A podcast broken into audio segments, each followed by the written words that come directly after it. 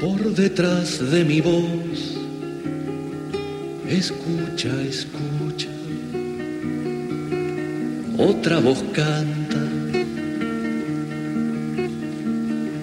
Viene de atrás, de lejos, viene de sepultadas bocas y canta.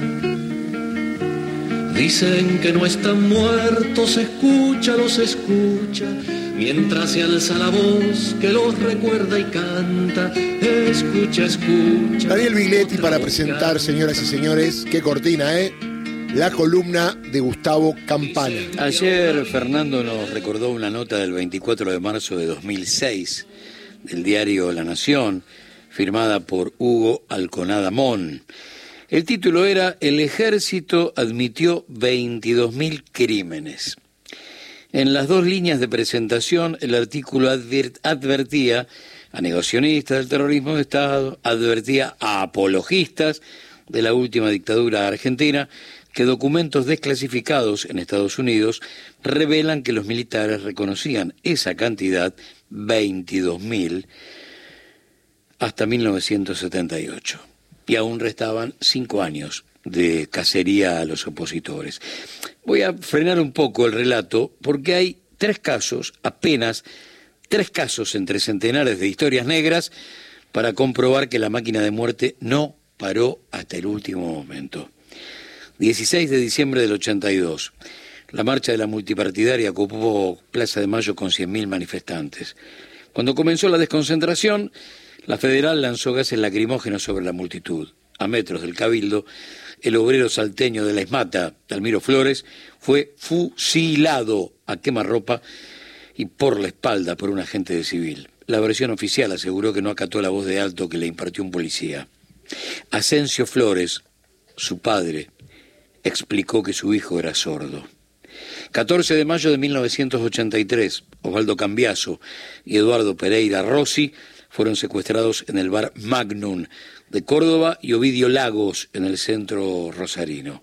A cargo de la operación, el por entonces subcomisario de la bonaerense, Luis Abelardo Patti. Vuelvo al diario La Nación, a la nota de Alconada Mon del 24 de marzo de 2006. Treinta años después del golpe militar, nuevos documentos desclasificados muestran que los militares estimaban que habían matado o hecho desaparecer a unas 22.000 personas entre 1975 y mediados de 1978, cuando aún restaban cinco años para el retorno de la democracia.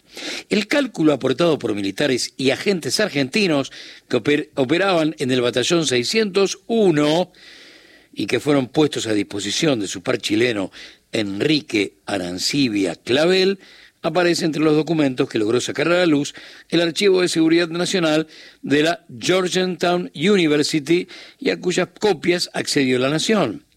Explicó el periodista que firmado bajo el alias Luis Felipe Alemparte Díaz, Arancibia Clavel era el agente de la DINA en Buenos Aires, encargado de informarle a Pinochet lo que ocurría en nuestro país y de coordinar secuestros con argentinos, uruguayos, paraguayos y brasileños.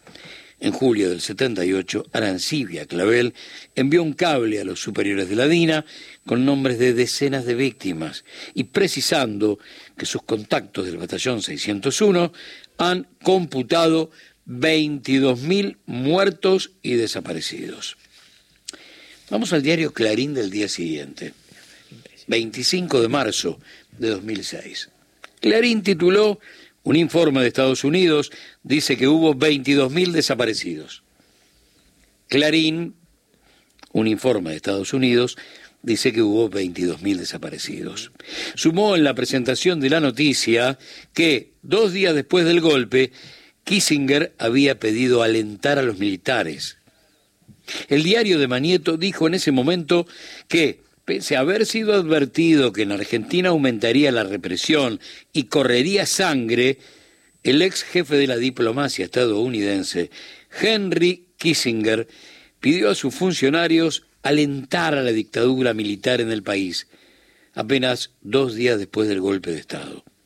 La orden de Kissinger figura en una serie de papeles divulgados por el Archivo de Seguridad Nacional, una organización no gubernamental de Estados Unidos, a propósito del 30 aniversario del golpe militar en la Argentina.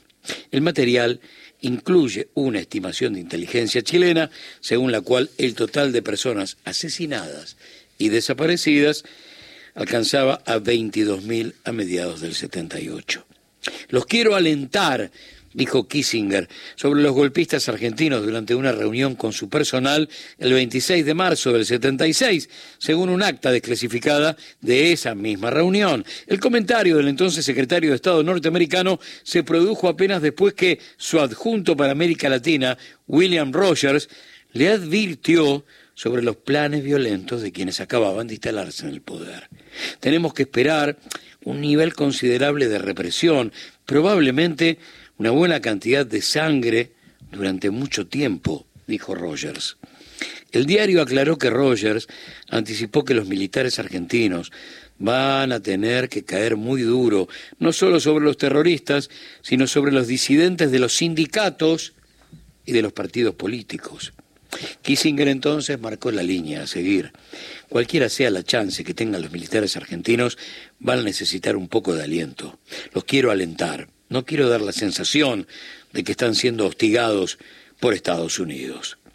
Otro documento divulgado por el mismo archivo aporta luz sobre la cantidad de desaparecidos. Y ahí aparece aquella lista de Arancibia Clavel. 22.000 entre muertos y desaparecidos desde 1975 hasta mediados de 1978.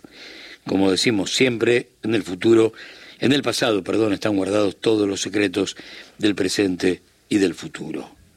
Y en el mañana no hay lugar ni para negacionistas ni para apologistas. Y como diría Paco Urondo, futuro y memoria se vengarán algún día. No son solo